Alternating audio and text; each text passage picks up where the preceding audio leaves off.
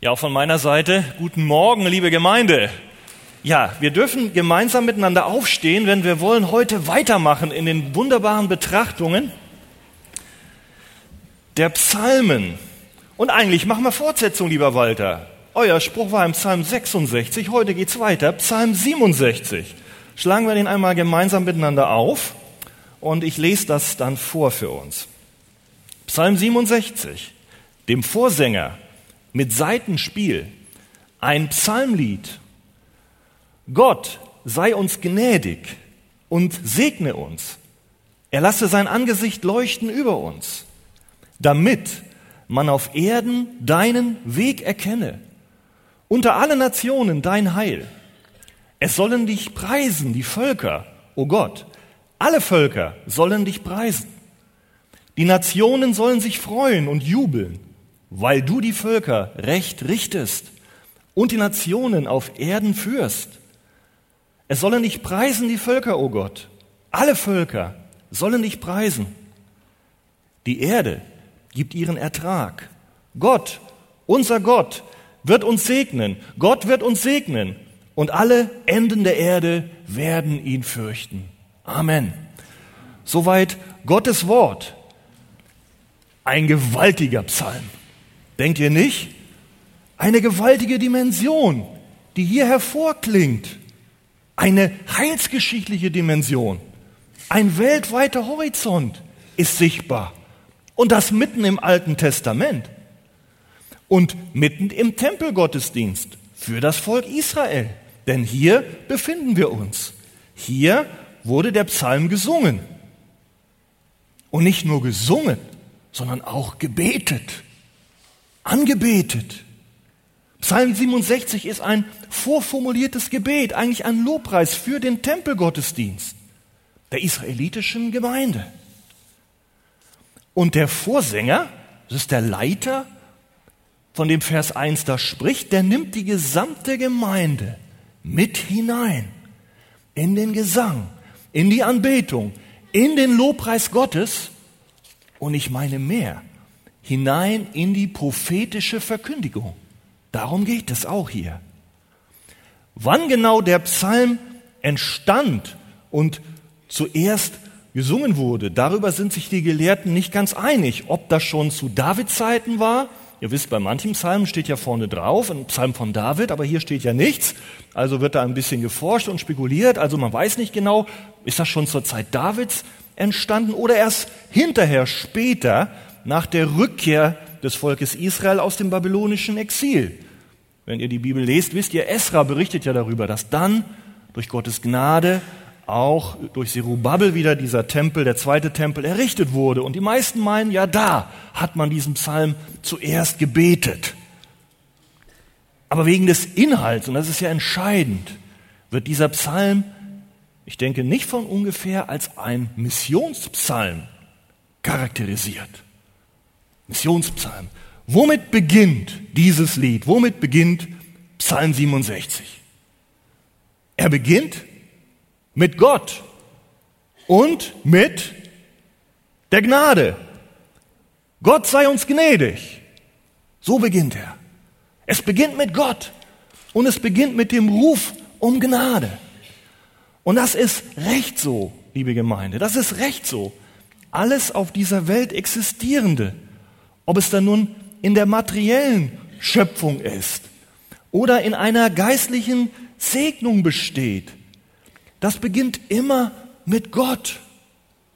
Und das beginnt immer aus Gottes freier Gnade, aus seiner freien Güte und Herablassung, aus seiner unverdienten Zuwendung des allmächtigen Schöpfers, der Materie gegenüber, der Kreatur gegenüber, der Gnade Gottes, die alles so sein und existieren lässt und leben lässt, wie es ist. Wenn Gott nicht wollte und nicht so wäre, da wäre nichts. Gar nichts. Auch nicht in diesem Augenblick. Dich gäbe es nicht. Du wärst nicht hier. Und das zu allen Zeiten. Alles ist Gnade. Alles kommt aus der gütigen Hand des allmächtigen Gottes. Gnade, Gnade, Zuwendung, Leben, Aufmerksamkeit, Barmherzigkeit, Liebe von Gott den Menschen gegenüber. Damit beginnt es. Und darum ist es recht, dass hier in der Arche so viel auch von Gnade gesprochen wird. Weil die Bibel ist voll von Gnade. Das ist unsere Grundlage. Wenn du die Gnade wegnimmst, das ist es, als wenn du die Luft zum Atmen wegnimmst. Also ich freue mich über diese Luft zum Atmen. Schön, dass es Sauerstoff gibt. Freust du dich über die Gnade Gottes? Wenn die nicht da wäre, sofort. 20, 30 Sekunden kannst du vielleicht anhalten. Wenn du trainiert bis zwei Minuten, fünf Minuten. Kein Leben möglich. Die Frage war, womit beginnt der Psalmist? Er beginnt mit Gott und mit der Gnade und er beginnt daheim. Daheim, nicht daheim. Daheim, da gibt's die Watschen, Andi. Watschen, das heißt also, das war was für die Eingeweihten unter uns. Daheim sagen die Bayern. Und mich hat das schon genervt, als da dieses Fußballfinale war. Alle haben vom Finale daheim gesprochen. Finale daheim. Da waren, den ganzen Tag konntest du im Fernsehen immer nur diese, ja, Sachen lesen und dann haben doch, tut mir ja leid, lieber Bayern München Fan, daheim die Bayern eine drüber gekriegt. Also wer auf Fußball vertraut, der wird nicht selig. Aber wer auf den Herrn vertraut, der braucht sich nicht fürchten und nicht traurig sein. Also das war ein Spaß für die Eingeweihten unter uns. Was meine ich damit? Der Psalm beginnt daheim. Gott sei uns gnädig und segne uns. Wie wir einleitend gesagt haben, hat dieser Psalm ja einen weltweiten Fokus. Er nimmt alle Völker ins Visier. Aber sein Gebet beginnt daheim, beginnt in der Gemeinde, beginnt beim Volk Gottes, beginnt im Tempel Gottes.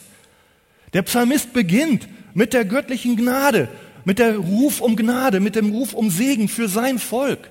Zunächst für alle, die da schon zugehörten, nicht für die, die da draußen sind. Und das meint damals natürlich zunächst für das jüdische Volk. Und das ist wichtig und auch für uns wichtig heute, denen malt der Anbetungsleiter zunächst einmal diese wunderbaren Gnaden der Weise Gottes vor Augen. Alles, was sie sind, das ist aus freier Gunst Gottes da. Wir haben einen Gott der Gnade. Und wenn er von Gnade spricht, dann meint er auch, Gnade, Chesed, bedeutet, dass wir das bekommen, was wir eben nicht verdienen. Das ist ein Inhalt von Gnade. Dem Psalmisten war klar, und das macht er dem Volk deutlich, dass wir hier überhaupt stehen, ist Gnade. Die Sünde und das Versagen der Menschen, aller Menschen, auch von euch, Volk Israel, hätte eigentlich gar nicht Gottes Gunst und Zuwendung verdient. Wir brauchen die Gnade als Grundlage, sonst hätten wir Gericht und Strafe verdient, sofort. Das wäre es gewesen. Und darum ist die Gnade so kostbar. Und darum fängt er damit an. Liebe Gemeinde, wollen wir auch mit der Gnade anfangen? In unserer Gemeinde? Das ist so unabdingbar wichtig. Und die Vergebung der Sünden, die Annahme bei Gott, das ist die größte und das schönste und wichtigste aller Gnadenerweise Gottes. Was wir von dem lebendigen Gott empfangen können, aber auch empfangen müssen. Da geht der Psalmist später noch drauf ein. Und wie wichtig ist es auch für uns zu erkennen, dass wir, dass wir überhaupt existieren, dass wir leben, dass wir Gesundheit haben, vielleicht eine Familie, Erfolg, irdische Dinge, aber auch geistliche Dinge, dass wir das nur aus einem Grund haben, aus der freien Gunst Gottes. Das pustet der Psalmist in die Gemeinde hinein und in der Anbetung, die ist voll davon. Und auch für uns ist es ganz wichtig, dass wir uns von einem Irrglauben lösen, dass das, was wir haben, wir uns verdanken, unseren Verdiensten, unserer Leistung. Nein, es ist unverdient, es ist Gnade. Mit der Gnade fängt also alles an, auch dieser Psalm. Und an die Gnade knüpft er jetzt an. Gott, du bist gnädig, darum segne uns. Gott sei uns gnädig und segne uns. Die Gemeinde bittet um Segen, das heißt die Zuwendung der Gnade Gottes. Wenn wir in Vers 2 reinschauen, zunächst ist das allgemein und allumfassend, aber dann wiederholt er das nochmal und beschreibt das anhand eines wunderbaren Bildes. Gott sei uns gnädig und segne uns und er lasse sein Angesicht leuchten über uns.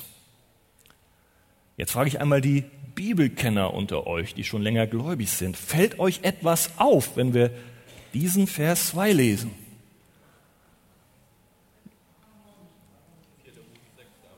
Oh ja, der Hans-Georg, weiß ich, der kennt sich im Alten Testament aus. Das ist doch der aaronitische Segen, der priesterliche Segen, da kommt das her. Und genauso stimmt's. Wir schlagen das mal auf. Da werden nämlich die Kernelemente aufgegriffen.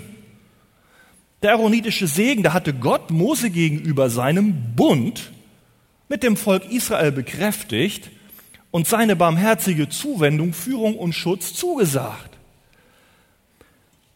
Und im 4. Mose 6 Abvers 22, ihr habt ja eine Bibel dabei, schlagt das mal auf, dann sagt, steht es auch, der Herr, Jahwe, redete zu Mose und sprach, rede zu den Söhnen, rede zu Aaron und seinen Söhnen und sprich, so sollt ihr die Söhne Israel segnen. Sprecht zu ihnen, der Herr segne dich.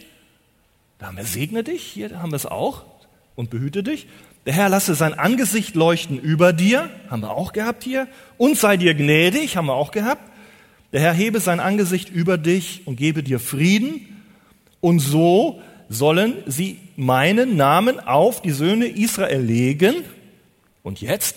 Und ich werde sie segnen. Das ist eine Verheißung. Und ich werde sie segnen. Diese Segen möchte der Psalmist für sein Volk haben. Daran erinnert er Gott, auf diese Zusage hier. Darauf vertraut er, daran appelliert er. Gott, da hast du doch gesagt, hast du doch verheißen. Darauf stützt er sein Gebet. Wir können es formulieren, O Vater, hast du nicht den Söhnen Aaron verheißen, der Herr segne dich und behüte dich, lasse sein Angesicht leuchten über dir und sei dir gnädig? Gedenke doch, o oh Gott, dieses deines unverbrüchlichen Wortes so lass auch diesen Segen über uns kommen. Beschenke uns mit deiner Gnade, deiner Gegenwart. Und so werden auch wir ein Zeugnis sein für alle Völker dieser Erde. Und dein Heil wird bekannt werden. Ich denke, auch wir als Gemeinde Gottes heute dürfen uns einklinken in so ein Gebet. Herr, segne uns, lass uns dir zum Zeugnis sein. Und wenn wir einmal schauen, dieses Bild hier, dieser beschriebenen Zuwendung Gottes, lasse dein Angesicht leuchten über uns. Also ich finde das schön. Da geht es nicht irgendwie um einen emotionslosen Deal mit Gott, dass man betet und sagt, oh Herr, du weißt ja, ich habe Probleme, ich habe Not, ich weiß ja, du bist der Meister, du bist der Herr, wir brauchen dich, darum tu du Gutes und segne uns, ich will ja auch nicht verloren gehen, gib uns das, was wir selbst nicht haben und nicht tun können, Amen so als man Gott so als eine Maschine benutzen will. Nein, hier geht es um was ganz anderes. Lasse dein Angesicht leuchten über uns. Das ist ein, im Grunde im Bild ein Herzensschrei, eine Kapitulation des Psalmisten, innerlich wie äußerlich. Mit dem ganzen Herzen möchte er eine Beziehung zu Gott haben. Wir können uns das so vorstellen. Er könnte auch sagen, oh Gott, wie die Sonne Licht und Leben gibt, brauche ich dich. Lass dein Angesicht leuchten über mir. Und umgekehrt ist es was für eine Gnade, auch Gottes. Gott lässt sein Angesicht leuchten. Er hebt es über die Gemeinde. Gott schaut die Gemeinde an. Da ist Augenkontakt. Da steht auch da drin. Gott ist auch, er hat auch eine Herzensbeziehung zu seinem Volk. Er liebt sein Volk. Und wir wissen es, wie weit diese Liebe ging. Er gab seinen Sohn. Gott schaut und wir als Volk schauen. Lasse dein Angesicht leuchten über uns, dein Volk. Das darf auch unser Gebet sein. Denn Gott, du bist das Licht, das die Finsternis vertreibt, auch aus unserem Leben, das uns unsere Verirrungen aufzeigt. Mit deinem Licht, Herr, reinigst du uns, überführst du uns, du vergibst uns unsere Verfehlungen, du heiligst uns, unsere Herzen, unser Denken, unseren Charakter. Du führst uns die rechte Straße, persönlich aber auch als Gemeinde. Und auch wir beten als Pastoren, dass es genauso geschieht, auch mit dieser Gemeinde. Der lebendige Gott ist seinem Volk ganz nah. Von Angesicht zu Angesicht. Gott wendet seinem Volk sein Angesicht zu. Und sie sagen, lass dein Angesicht über uns leuchten. Und wir können vielleicht sogar daran sehen, der Mensch ist nach Gottes Ebenbild geschaffen. Und wenn Gott, wenn er Gott anschaut und Gott sich mit Gnade und Liebe zuwendet, dann geschieht es auch, dass wir in Gottes Ebenbild verwandelt werden. Und darum sollen wir Jesus Christus anschauen, so heißt es auch im Neuen Testament, damit wir verwandelt werden in sein Angesicht, in sein Ebenbild. Ich denke hier, diese drei Kernelemente des aaronitischen Segens sind nur beispielhaft. Der Psalmist will den gesamten aaronitischen Segen haben, jetzt, für seine Gemeinde. Und da waren auch noch die anderen Elemente da. Der Herr behüte dich. Das ist Gottes fürsorglicher und bewahrender Schutz, wie ein Hirte für seine Schafe sorgt. Oder in Vers 26 im 4. Mose 6, da geht es um, Herr, gebe uns deinen Frieden. Erhebe dein Angesicht über uns und gebe uns deinen Frieden. Das heißt, da kommen wir schon in eine heilsgeschichtliche Dimension. Schaffe uns Frieden, Herr. Ewigen Frieden. Und um diesen heilsgeschichtliche Dimension, da geht's auch jetzt in unserem Psalm 67. Da macht nämlich der Psalmist weiter. Und das ist auch wichtig. Das war der erste Schritt. Gnade für uns. Gnade für die Gemeinde. Aber da bleibt sein Gebet nicht stehen mit dem Ruf um Gnade für sich. Und wir wissen, das würde auch heute dem Wesen und Charakter und Willen Gottes nicht entsprechen, dass wir als seine Kinder und Nachfolger ja uns mit Gebeten und unserem Leben nur selbst konzentrieren auf uns und nur uns auf uns beschränken wollen. Herr, gib uns das, Herr, gib uns das, so dass wir in unserem eigenen Saft bleiben. Nein, das war damals auch nicht anders. Und so geht der Psalmist weiter. Sein Gebet hat gerade erst angefangen. Jetzt holt er weit aus auf dieser Grundlage und schließt die ganze Welt in sein Gebet und in seine Fürbitte mit ein. So tut er es. So leitet er die Gemeinde an. Im Alten Testament schon. Im Tempelgottesdienst. Weiter Vers 3. Gott sei uns gnädig, segne uns, lasse sein Angesicht leuchten über uns, damit man auf Erden erkenne deinen Weg. Nicht irgendwas, deinen Weg. Und unter alle Nationen. Auch wieder nicht irgendwas, sondern dein Heil. Nicht irgendein Heil, was wir vielleicht denken, was Heil ist. Dein Heil. Viele Jahrhunderte, wahrscheinlich sogar mehr als tausend Jahre vor Lebzeiten dieses Psalmisten, hatte Gott einmal zu Abraham die folgenden Worte gesprochen. 1. Mose 22, 18 sagt Gott, Abraham, das war ja der Erzvater Israels, in deinem Samen sollen alle Völker auf Erden gesegnet werden, weil du meiner Stimme gehorcht hast. Eine Generation später wiederholt Gott das gegenüber Isaak, seinem Sohn. Ich werde deinen Samen mehren wie die Sterne des Himmels, heißt es im 1. Mose 26, und deinem Samen das ganze Land geben. Und jetzt wieder, und durch deinen Samen, im Singular steht's, deinen Samen sollen alle Völker auf Erden gesegnet werden. Alle Völker. Ganz im ersten Buch Mose steht das schon, erstes Buch der Bibel. Alle Völker sollen gesegnet werden. Das ist die Vision, das ist die Verheißung. Wird aufgegriffen gegenüber Jakob, den er auch Israel dann nannte. Deine Nachkommenschaft soll wieder Staub der Erde werden. Du wirst dich ausbreiten von Westen nach Osten, nach Norden, nach Süden hin und in dir und deiner Nachkommenschaft sollen gesegnet werden alle Geschlechter der Erde. 1. Mose 28, 14. Und genau auf dieser Grundlage und um die Erfüllung dieser großartigen Verheißung des Heils Gottes für alle Welt, da klingt der Psalmist sich ein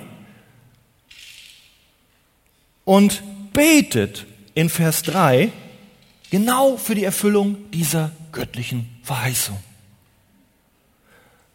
Merken wir, dass dieses Gebet auch was mit uns zu tun hat? Ja, wir sind aus den Nationen, wir sind nicht aus dem Volk Israel.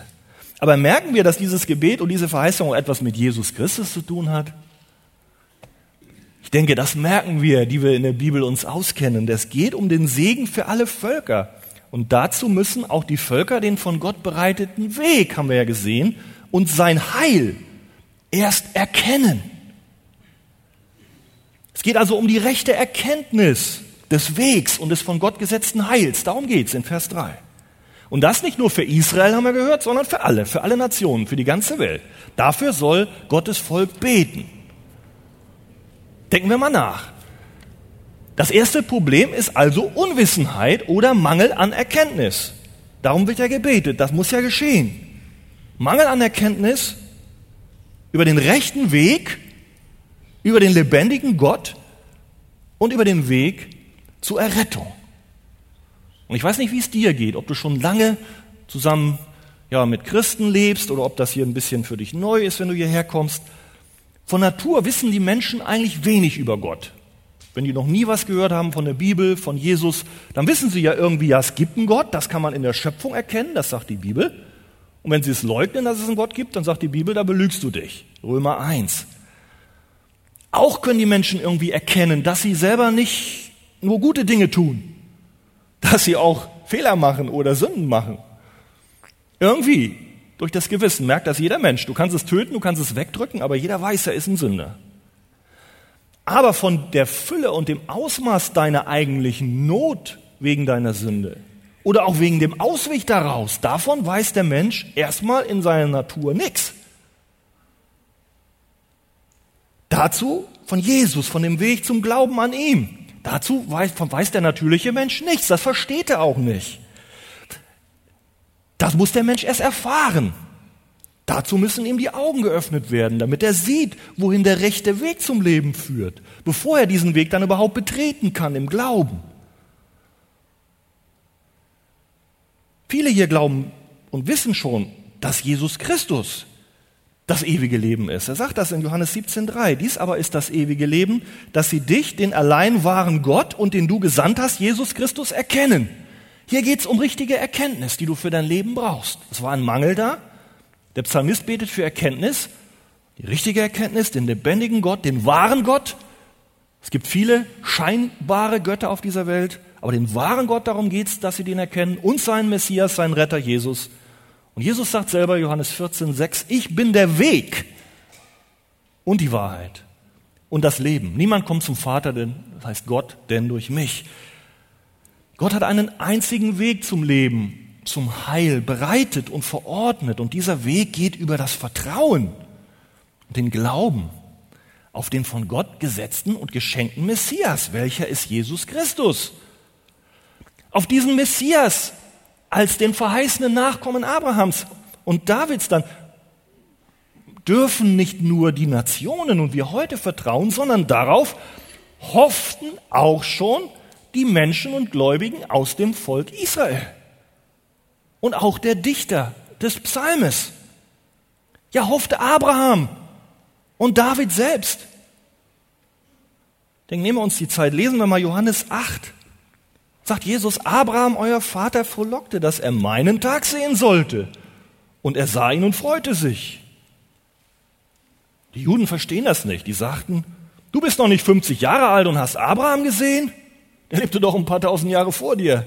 Jesus aber sprach, wahrlich, wahrlich, ich sage euch, ehe Abraham war, bin ich. Bin ich. Was für ein Wort. Und wenn wir die Bibel studieren, da wissen wir, Jesus war schon immer, der hatte schon eine Existenz im Himmel. Das ist der lebendige Sohn Gottes und es ist wie eine Konstante, wo sich Jesus durch die gesamte Bibel zieht. Schon die ersten Seiten des Alten Testamentes, da geht es schon um Jesus, um den verheißenen Retter, da geht es um Menschen, die nicht so leben, wie Gott es wünscht. Und es gab nur eine Hoffnung für alle Menschen. Da muss jemand kommen, der für uns an unserer Stelle uns mit Gott versöhnt. Denn wir können vor dem heiligen Gott nicht bestehen. Und das sah schon Abraham, das sah schon David. Ihr könnt zu Hause einmal Matthäus 22, 42 lesen. Da steht es, dass David auch auf Jesus schon hoffte. Davon sprach Jesaja. Jesaja sprach davon. Und wenn wir uns hier im Tempel befinden, dann kannten die Menschen die Schriften des Jesajas. Die wurden ja im Tempel gelesen. Das kannten die hier im Tempelgottesdienst, in dem Gebet. Das war die Hintergründe. Und da ist es doch glasklar. Wer ist das Heil für das Volk Gottes? Wer ist das Heil der Nationen? Wie ist der Weg Gottes?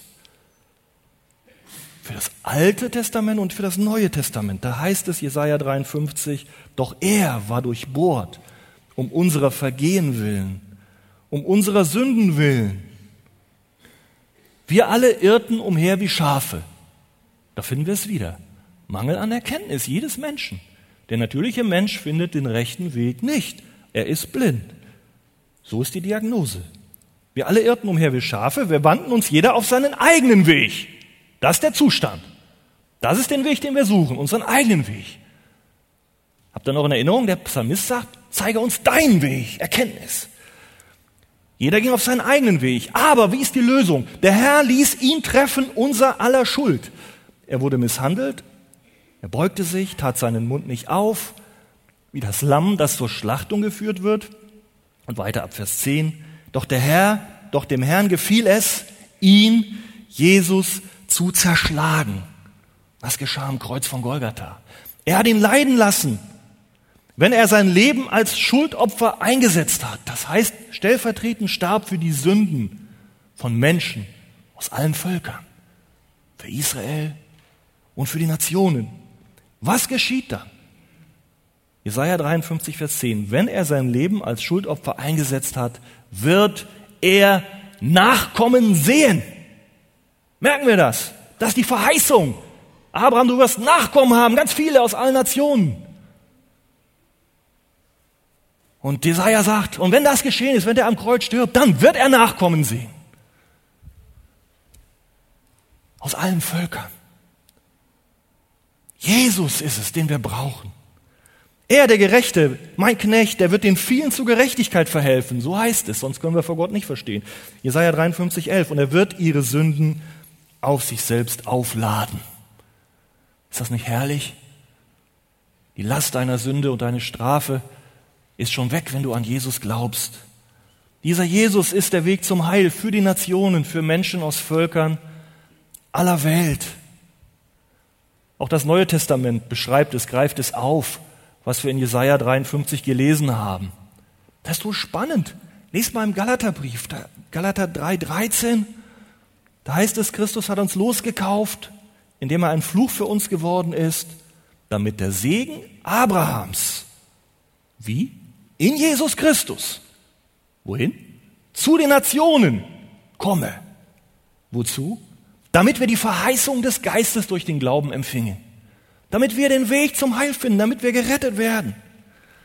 Und dann Galater 3:29, wenn ihr aber des Christus seid, so seid ihr damit Abrahams Nachkommenschaft. Ihr und nach seiner Verheißung erben. Merken wir diese Linie? Wir befinden uns hier mitten im Psalm 67. Wir sind mitten im Heilsplan Gottes.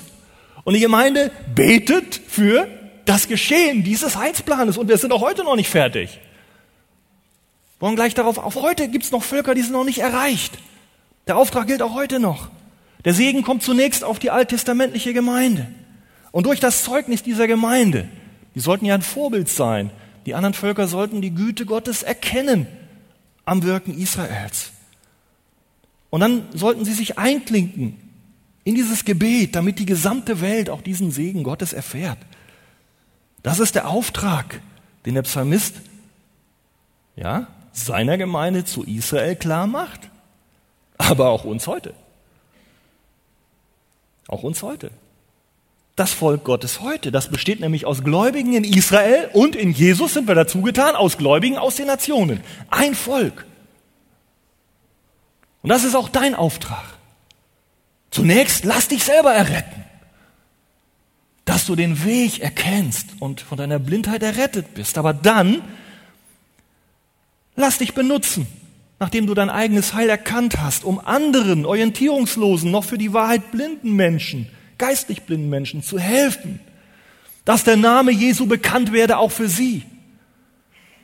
Und Geschwister, dieser Auftrag ist gut für deine Familie, da ist er da. Er ist gut für Hamburg, dann ist er da. Er ist gut für Deutschland, dann ist er da für uns. Aber das reicht nicht. Dieser Auftrag ist da für die ganze Welt. Und darum haben wir auch ein Missionswerk, weil wir auch unseren Beitrag leisten, dass dieses Evangelium rausgeht.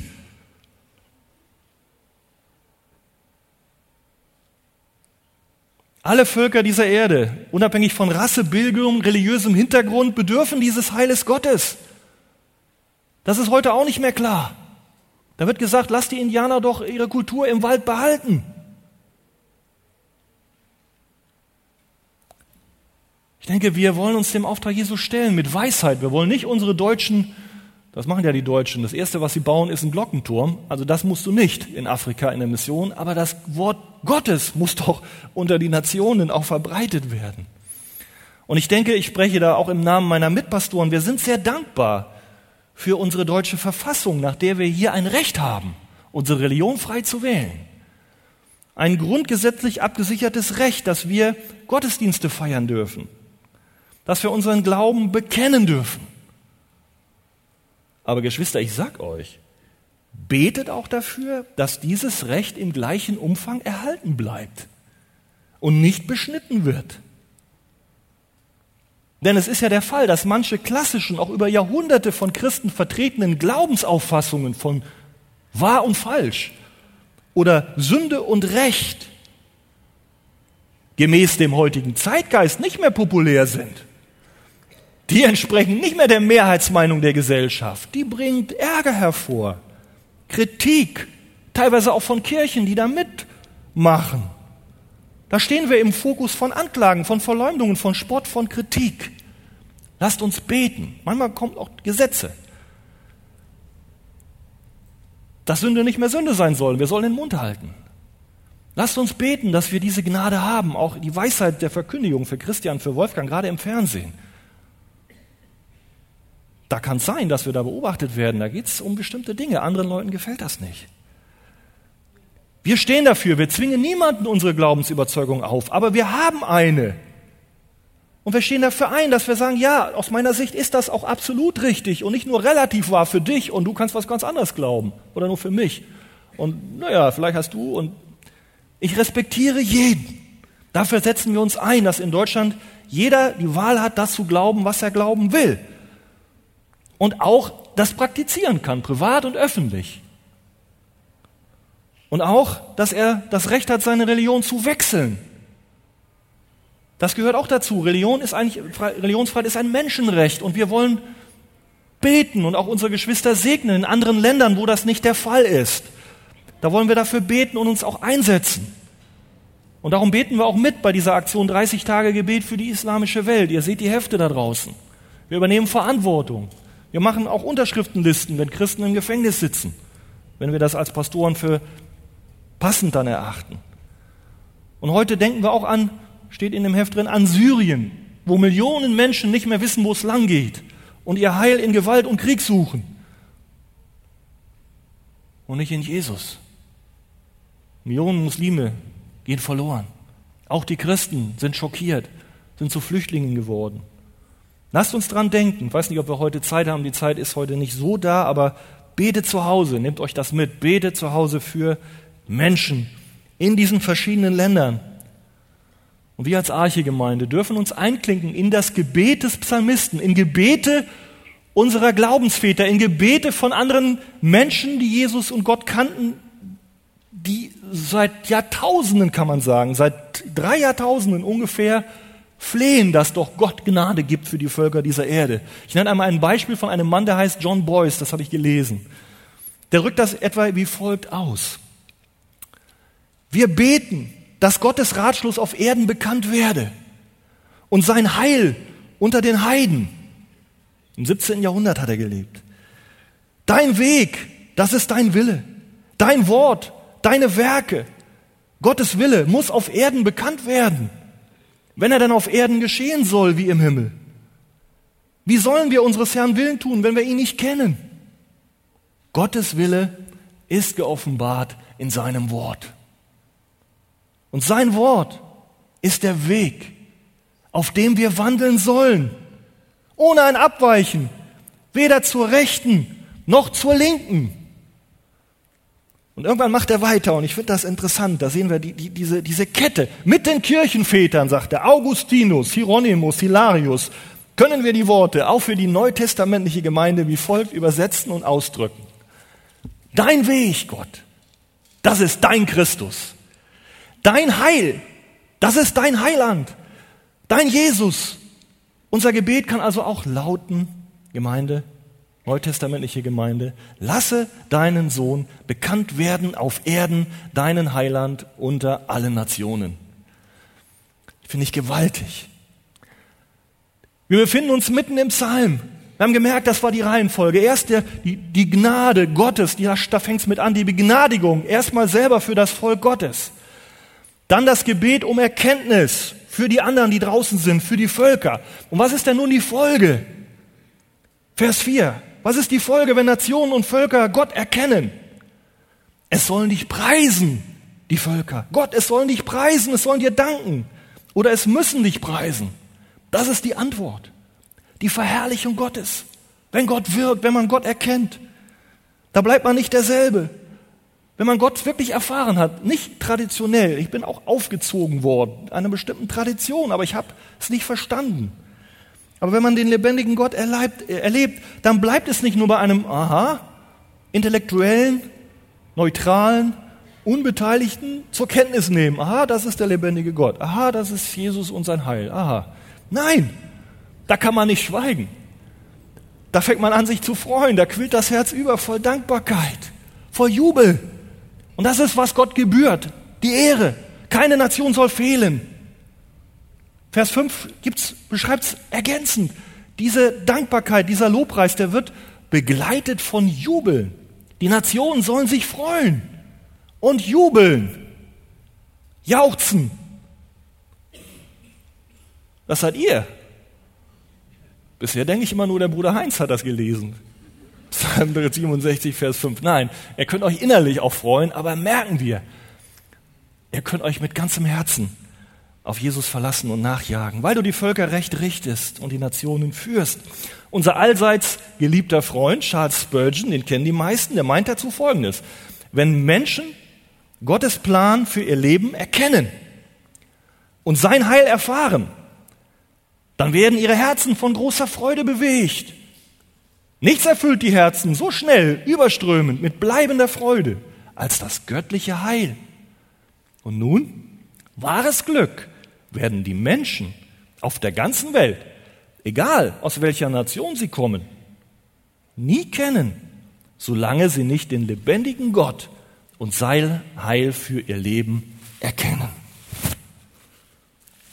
Hast du das nicht auch in deinem Leben erfahren, diese Freude, als du erkannt hast, wer Jesus ist und dass du von deiner Angst vor dem Tod und von der Last deiner Sünde befreit worden bist? Das ist so wunderbar dass du Vergebung der Sünden und dein Heil in Jesus gefunden hast, den Weg. Ich habe ihn gefunden. Ich war 22. Es war so, ich bin angekommen. Ich habe gefunden. Du bist immer auf der Suche, bis du diesen lebendigen Gott findest. Dann kannst du sagen, ich habe gefunden. Und auch bin überzeugt und viele von euch auch, wahres Glück, Lebenserfüllung, die wirklich durch das gesamte irdische Leben trägt mit allen Herausforderungen. Auch einer solchen, wie sie jetzt Helga Klaschewski erlebt, die durch das gesamte Leben trägt, wahre Erfüllung, die durch dieses irdische Leben trägt und darüber hinaus. Die bekommen wir nur, wenn wir Jesus finden, den guten Hirten und ihm nachfolgen. Egal, ob du hier lebst in Hamburg, ob du reich bist oder arm, egal ob die Menschen in China leben, in Russland, in der Wüste, in den Ebenen dieser Welt. Egal, ob sie in einer Staatsform der Demokratie leben, wo scheinbar durch Versicherungen immer gut äh, manches abgedeckt ist, wenn man Not hat. Man betet nicht, wenn man krank ist, man geht zum Arzt, was ja gut ist, aber betend auch. Aber egal, ob wir in einer Demokratie leben, in anderen Staatsformen, die brutalen Restriktionen unterworfen sein mögen, wie im Kommunismus, Militärdiktatur, wie wir es in Birma haben, einer von Korruption durchseuchten brutalen Form des Kapitalismus, wie wir das in Osteuropa zurzeit erleben, ganz brutal Oligarchen, oder in islamischen Staaten, wo eine bestimmte Religion vorgegeben wird. Und wenn du der nicht folgst, dann hast du erhebliche Nachteile bis hin zur Lebensbedrohung. Auch für solche Menschen gilt, wahres Glück können sie nur in Jesus erfahren, denn die Not und das Elend ihres Lebens schaffen sie nicht weg, solange sie nicht von der Last und Macht der Sünde befreit werden, die auch alle Menschen knechtet. Wahre Freude gibt es, wenn wir den lebendigen Gott erkennen und seinem Heil nachfolgen. Das verspricht uns der Psalmist. Sie werden sich freuen, die Nationen, und werden jubeln. Auch die Deutschen. Auch die Deutschen. Diese innere Freude, die wird jetzt schon da sein. Auch wenn noch manche Not da ist, den tiefen Frieden Gottes können wir jetzt erfahren, auch wo wir jetzt noch seufzen in unserem Leib, aber es wird einmal anders werden. Die Sünde wird einmal hinweggetan werden. Jesus Christus wird einen neuen Himmel und eine neue Erde schaffen. Dann werden alle Menschen ihre Knie beugen vor dem lebendigen Gott und vor Jesus Christus. Davon sprechen verschiedene Bibelstellen. Ihr könnt die im Kanzeldienst nächste Woche mitnehmen. Auch unser Psalm spricht davon. Die Nationen sollen sich freuen, weil du die Völker recht richtest und die Nationen auf Erden führst. Es wird einmal so sein, dass alle Gott erkennen werden. Aber unser Auftrag ist, dass sie es zu Lebzeiten tun. Aber diese Verheißung des gerechten Gerichtens hat nicht nur eine zukünftige Dimension, denn bereits jetzt lenkt der allmächtige Gott die Geschicke der gesamten Völkerwelt. An seinen Augen geht nichts vorbei, was er nicht bemerkt. Alle Bosheiten sind nicht außerhalb seiner Kontrolle, sondern sie werden aufgezeichnet für das Gericht. Alles geschieht nach dem verborgenen Ratschluss Gottes. Auch wenn Menschen sündigen, auch wenn Hitler die Gebote Gottes überhaupt nicht beachtet, hat Gott die Kontrolle nicht verloren.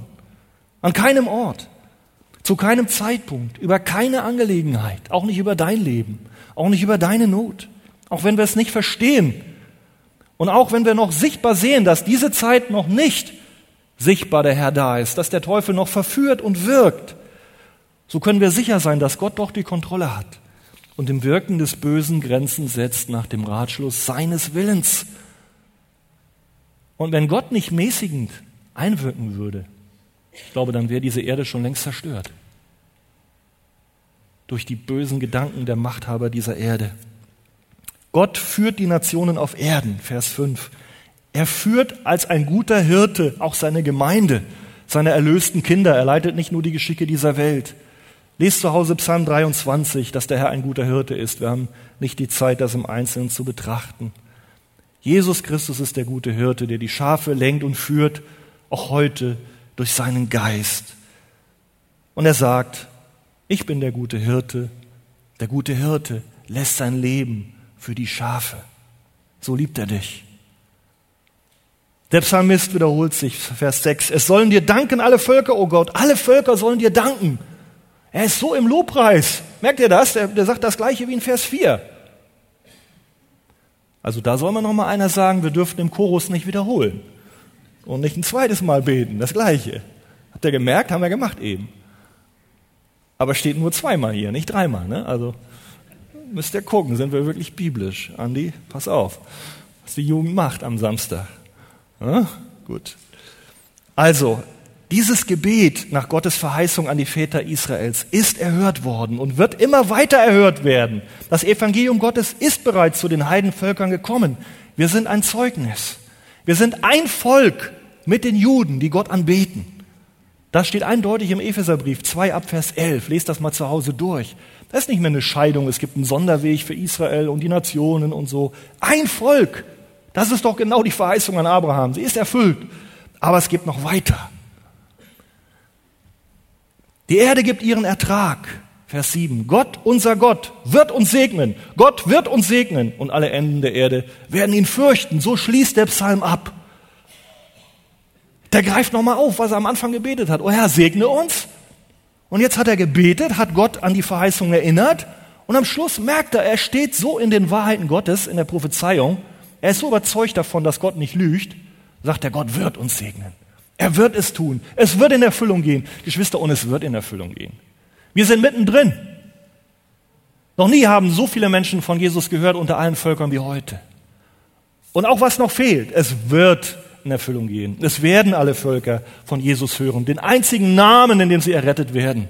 Und dann wird das Ende kommen. Das wird auch erfüllt werden. Und dann wird Jesus wiederkommen, das wird auch erfüllt werden. Und dann wird es ein Gericht geben, das wird auch erfüllt werden. Und dann wird es einen neuen Himmel und eine neue Erde geben, wo kein Geschrei, kein Schmerz, keine Not mehr ist, die du heute noch hast, kein Tod. Und das wird auch erfüllt werden. Und manche sind schon da. Helmut ist schon da und wartet, dass auch sein Leib wieder mit ihm vereinigt wird, aber sein neuer Leib, sein himmlischer Leib. Manche sind vorgegangen. Wir haben gesehen, auch Jürgen hat das erlebt. Das ist hart. Betet für die Geschwister. Jürgen Kretschmer. Das ist hart. Das vergibt, verliert sich dann. Am Anfang hat, hat man Zeit und nach einem Jahr ist die Situation immer noch da. Aber der Herr hat seinen Arm hier ausgestreckt und hat dich ergriffen und durch den Heiligen Geist und die Verbindung hält. Und wenn es soweit ist, der Herr wird eine große geistliche Ernte schenken. Spurgeon sagt, Gott kann es nicht lassen, seinen Auserwählten wohl zu tun. Und es wird die Zeit sein, wo alle Enden der Welt Gott fürchten werden und das Evangelium bis zu den fernsten Winkeln der Erde ausgebreitet sein wird. Der Herr segne euch. Amen.